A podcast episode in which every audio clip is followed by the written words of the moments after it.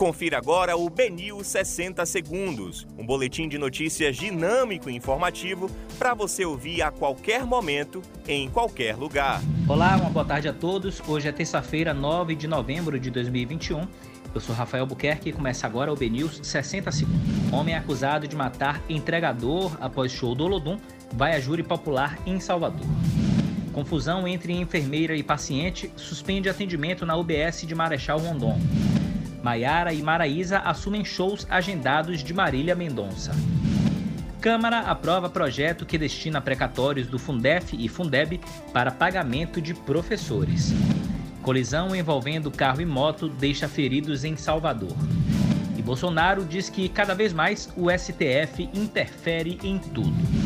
Esses foram os principais destaques da segunda edição do BNews 60 Segundos. Para mais informações, acesse bnews.com.br.